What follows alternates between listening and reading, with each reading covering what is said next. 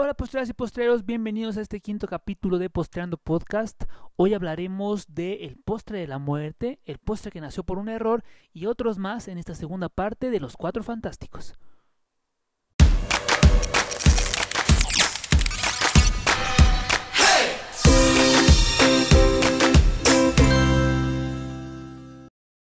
¿Qué tal, postreras y postreros? Bienvenidos a este quinto capítulo de Postreando Podcast. Mi nombre es Roberto Gutiérrez, arroba rof.postreando en Instagram. Muchísimas gracias por estar escuchándome. Ojalá me estés escuchando, no importa si es de noche, de día, en la madrugada, en el tráfico, en tu casa, donde sea que me estés escuchando, pero que tengas una buena rebanada de, de pastel o helado, una galleta, una dona, lo que sea que tú quieras y que haga mucho más dulce tu día o tu tarde. Eh, vamos a hablar de estos cuatro fantásticos que, como sabes, en los capítulos anteriores hablamos de estos postres que son muy replicados por cualquier parte del mundo que en la escuela nos enseñan a hacer sí o sí y que si eres amante de los postres pues sabes de ellos, los has preparado y seguramente los has comido. Eh, hoy vamos a hablar de otros cuatro nuevos, por eso es la, la parte 2 y empezaremos hablando de un postre italiano, te digo muy, muy, pero que muy replicado. Eh, restaurantes, hay tiendas, hay pastelerías que lo hacen, seguramente ya sabes cuál es, es el tiramisú. Y como muchos de ellos, de estos postres, eh, hay varias historias alrededor del origen de, eh, del tiramisú. Algunas no, poco, poco creíbles, un poco por los ingredientes y el método de cocción de la época pero hay uno, hay una historia eh, interesante y por eso es que llamamos eh, al tiramisú el postre de los burdeles, porque se dice que nació ahí, justo en los burdeles, en los prostíbulos de la Italia eh, medieval.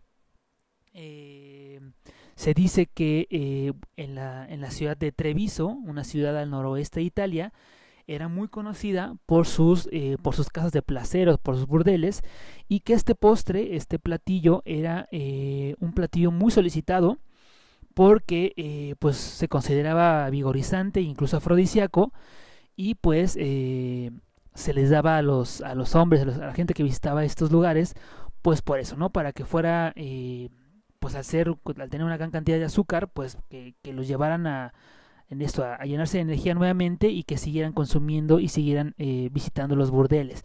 Entonces era tan importante que incluso había, eh, había como contratos muy exclusivos con los granjeros locales para que eh, todas las mañanas o siempre surtieran de, de huevo a los burdeles y que, y que fuera que te digo que no podía faltar este postre en estos lugares. Eh, la galleta, el postre como tal, el tiramisú como tal, no tenía al principio el queso mascarpone y el café, esos aparecieron después, pero sí, eh, sí el origen de, eh, de esta galletita, de esta soleta, que, que tenía cocoa y que, ¿no? y que se embebía y que, bueno, te digo, azúcar y vainilla y esto para, para que fuera muy, pero que muy vigorizante. De hecho, la palabra tiramisú viene eh, del, del veneto tradicional o de esta lengua veneto tradicional que dice o que quiere decir como te tira su eh, o del italiano ti tira su y bueno se, se popularizó hasta llegar a tiramisú pero eh, eh, su traducción o su o, lo que querían decir es eh, que te llevaría arriba, era un postre que te, llevaría arriba, que te llenaría de energía, ¿no? Justo por esto que platicáramos que fuera eh, vigorizante. Entonces, bueno, ahí de ahí el origen de la palabra tiramisú y que, bueno, por eso fue es que se llama se, se le llama el postre de los de los cabarets. Obviamente después cuando cuando los cabarets fue o cuando los, los burdeles se cierran, eh, pues este postre ya se sale de su origen o se, legaliza, por decirlo de alguna manera, y hay una pastelería, un restaurante eh, que se llama Le que es un restaurante igual ahí en Treviso, que según fue el que los salvó este postre de, esta, de los burdeles, salva la receta y eh, la adopta, la populariza, la populariza y entonces es ahí es cuando eh, eh, bueno ya aparece el, café y el mascarpone como te digo y ahí es donde ya se, origina el postre como lo conocemos eh, bueno, tradicionalmente. Ya sabes que es un postre muy muy fácil de hacer en realidad. Eh, partimos de una base de una base de soletas, de una base de galletas, que es esta basecita, esta galletita que, eh, que tiene una capacidad de embeber muy bien líquido. Por lo tanto, esta galleta se embebe en café para ponerlo como base. Como base, no, no, no tienes que utilizar ningún molde, ningún recipiente en especial. Simplemente un, algún lugar donde puedas poner esta base de galletas bien bien embebidas en café. Después seguirá una crema de mascarpone, este queso italiano muy muy típico y, y que forma parte de la receta original del, del postre, del tiramisú.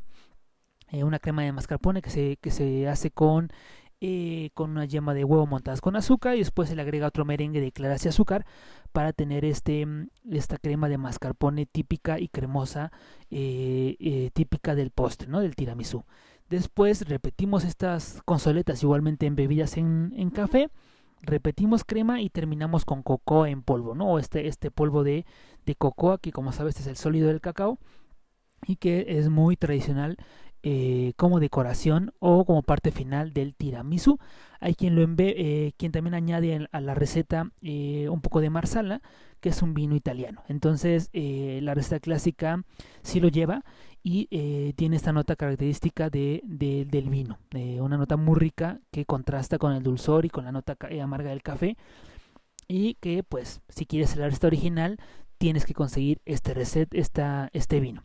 Así que como te puedes dar cuenta es un postre muy muy sencillo y bueno que se origina en los burdeles y, eh, de cierta manera un poco eh, prohibido de, eh, de, Italia. Vamos con el siguiente postre que vamos a hablar ahora de la pavlova que también es un, es un postre muy muy replicado, tal vez no tan famoso, pero sí ves que muy replicado, incluso en restaurantes contemporáneos se hacen nuevas maneras de pavlova pero que eh, es, una, es un postre eh, de la cocina neozelandesa de, eh, de la región de, de, los países de Nueva Zelanda o de Australia. Ahí hay una disputa entre esos dos países para, ver, para saber quién fue el que lo, el que lo inventó. Sí sabemos de quién se, por quién fue creado. En realidad nace por una bailarina de ballet que se llamaba Ana Pavlova.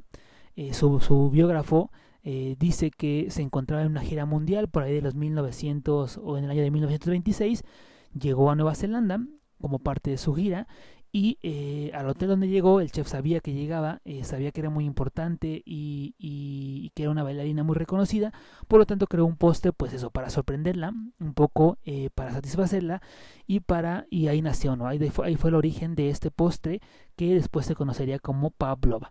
Es un postre... Mmm, pues muy eh, típico y frecuentemente usado eh, o relacionado con la primavera y con el verano. Eh, se utiliza mucho en, celebraciones como especiales o incluso en días feriados. Es muy típico comerse o consumirse. Y, y bueno, en cuanto a la elaboración es bastante sencillo. Es un merengue francés que después ya hablaremos de los merengues, que son un tema muy, muy, muy interesante y como sabes, los merengues son básicos en la pastelería.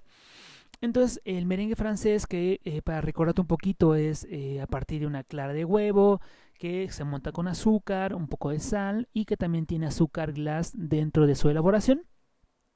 Un merengue que se escudilla eh, en un molde, puede ser una, de una forma de una media esfera. hay quien lo hace, por ejemplo, en alguna forma más rectangular, más geométrica.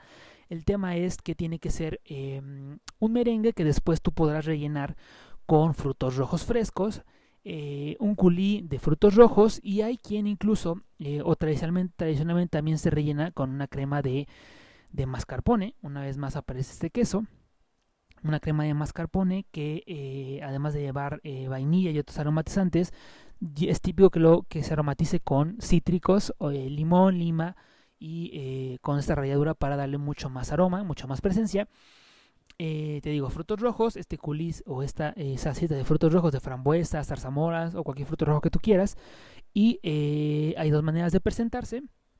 Puedes ocultar todo este relleno para que la gente en su plato o tu comensal en su, en su plato encuentre esta, esta, esta estructura blanca del merengue lo rompa y pueda ir descubriendo el relleno de estos frutos rojos o hay quien lo presenta al revés, como un capacillo, el merengue por debajo y con todos estos ingredientes que te menciono que, eh, que lo rellenan para que la gente vaya tomando esas texturas cremosas de la crema, eh, eh, un poco frescos y mucho más naturales de los frutos, de los frutos rojos, salseados con esta cremita y después la base crujiente del merengue francés. La verdad es que es un postre bastante fácil de hacer un merengue que se, se, deshidrata, que se seca a unos 90 grados y después te digo se rellena con estos frutos rojos, esta cremita de mascarpone y que es muy rica por sus texturas y por pues esta nota fresca que te aportan los frutos rojos. La verdad es que muy muy rico, muy fácil y que te digo, incluso hay unos restaurantes contemporáneos que ya juegan con otros ingredientes,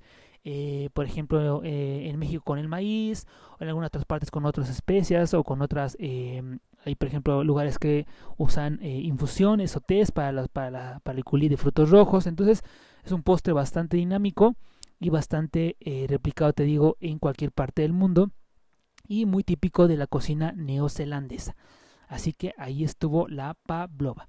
Vamos al que sigue, que eh, vamos a hablar de la tarta tatán, que seguramente ya sabes eh, que es un postre típico francés a partir de manzana.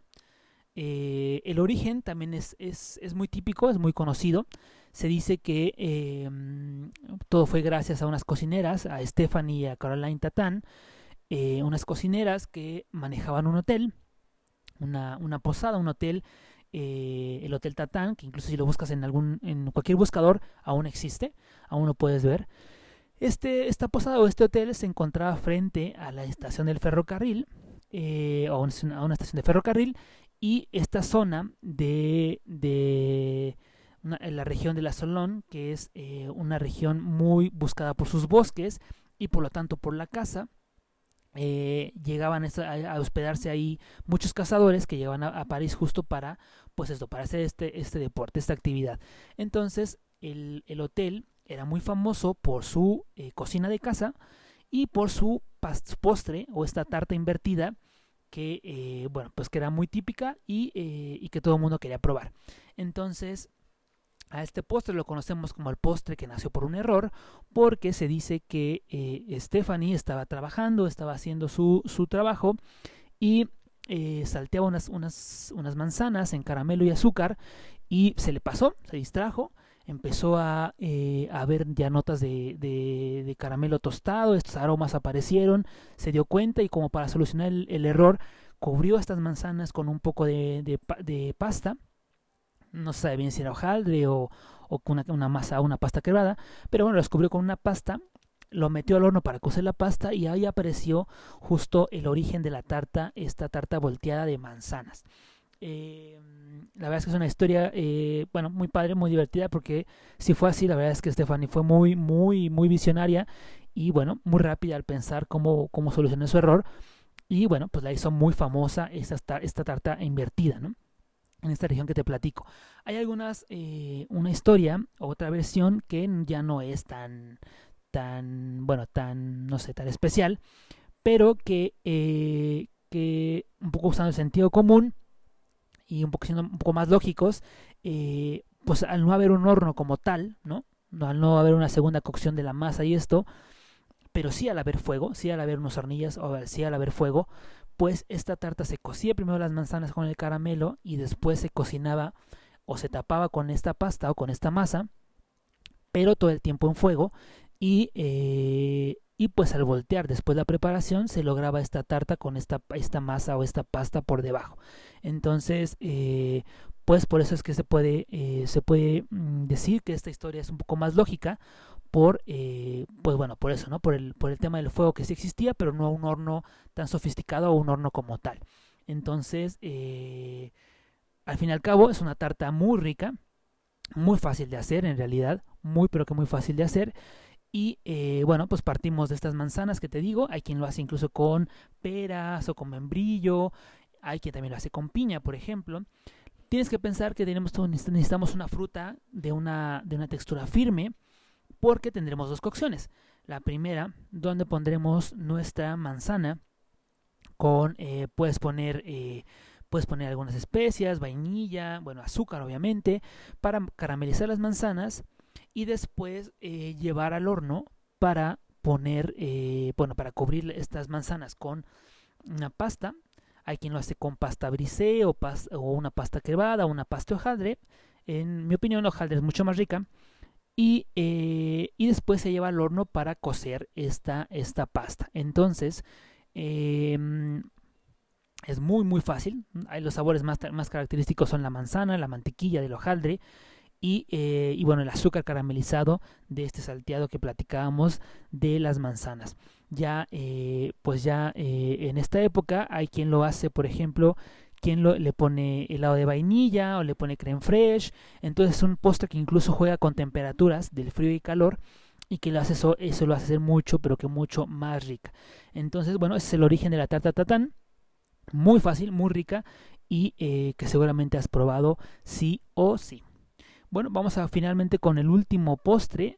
Eh, tal vez este postre no sea como un como un básico en, al momento de hacer cocina eh, o que en las escuelas nos enseñen, pero sí es un postre eh, de la cocina asiática muy, muy, muy eh, replicado por todas partes, obviamente famoso y, muy usado en Japón, pero que incluso en otros países se vende igual o hasta mejor que en el país origen. Y obviamente hablaremos de los moshis, que como sabes es una pasta, una pasta de arroz que se rellena de, eh, de frijol rojo o de una judía roja dulce. Entonces, como un costalito de pasta de arroz rellena de estas judías que te digo, muy características de la cocina japonesa. Y también un poco para hablar del contexto, tenemos que hablar de, eh, de religión y de mitología japonesa, porque se dice que la primera ceremonia del Moshitsuki eh, se realizó para que los dioses descendieran a la tierra, para que enseñaran al hombre a cultivar el arroz. Entonces, eh, pues sí, es mitología por completo. Y de hecho, si tú si buscas un poco más, eh, hay un escrito muy antiguo de la literatura japonesa, hay una novela eh, que data del siglo XI, donde dice que pues el moshi era usado, usado, como ofrenda para los dioses y el alimento nada más para la realeza y eh, para, la, para la gente noble del país. Entonces, como otros, otros postres eh, que ya hemos platicado, se destinaban nada más para cierta, ciertas personas y bueno, de un estatus eh, o incluso de la realeza, como te digo. un poco hablando sobre la tradición del, del moshi, hay una ceremonia incluso nada más que se realiza para este postre, específicamente el Año Nuevo japonés y eh, donde se consume este postre pues muchísimo. El mochitsuki eh, pues literalmente eh, significa eso machacar. Y seguramente has visto cómo lo preparan y es muy se pone emocionante el tema porque son dos hombres que uno tiene un mazo de madera enorme y el otro tiene la pasta de arroz que, que es muy pegajosa. Te digo es muy muy pues te digo pegajosa pegajosa como tal que se tiene que trabajar incluso con maicena con esta fécula para que no se te pegue entonces un hombre va amasando, va metiendo las manos para amasar y el otro va golpeando con este mazo, muy sincronizados, sin, error y sin golpes ni nada, eh, hasta lograr esta pasta, esta textura eh, gelatinosa y glutinosa que tiene el pastelito, ¿no? O este postrecito de arroz. Eh, como te decía, se rellena esta pasta de, frijol rojo. Lo puedes, lo, puedes conseguir en cualquier tienda de materias primas o en tiendas asiáticas. muy, muy, muy fácil de conseguir y, eh, y que, eh, bueno, este, este frijol, si tú lo quieres hacer de manera tradicional y consigues el frijol, pues hay que, hay que remojar previamente por 24 horas, cocerlo, lograr como esta, esta nota como de, de compota, como de mermelada, por llamarlo de alguna manera, para tener esta pastita de arroz y después rellenar el mochi que también se cose y, eh, y logramos ya esta, esta pues este postre típico japonés.